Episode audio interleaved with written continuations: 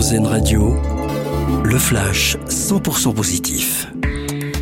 Qui repartira avec la statuette du meilleur film de l'année? Réponse ce soir. La 95e cérémonie des Oscars s'ouvre vers 2h du matin, heure française à Los Angeles. Nommé dans 11 catégories, Everything Everywhere All at Once est grand favori. Devant À l'Ouest, rien de nouveau et les Banshees d'Ineshrin. Opération culottée au Brésil, une trentaine de cyclistes ont pédalé nus hier à Sao Paulo pour sensibiliser les automobilistes à la sécurité routière, une nudité symbole de la vulnérabilité des amateurs de deux roues.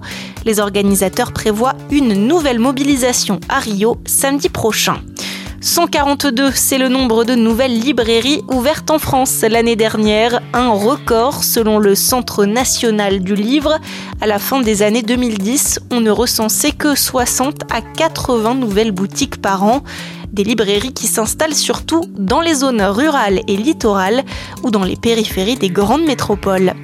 Et puis il a été nommé étoile de l'Opéra national de Paris. À tout juste 23 ans, Guillaume Diop est devenu le premier danseur noir à être récompensé. Mais ce n'est pas tout, il accède au titre d'étoile sans passer par la case premier danseur, un fait très rare dans la profession.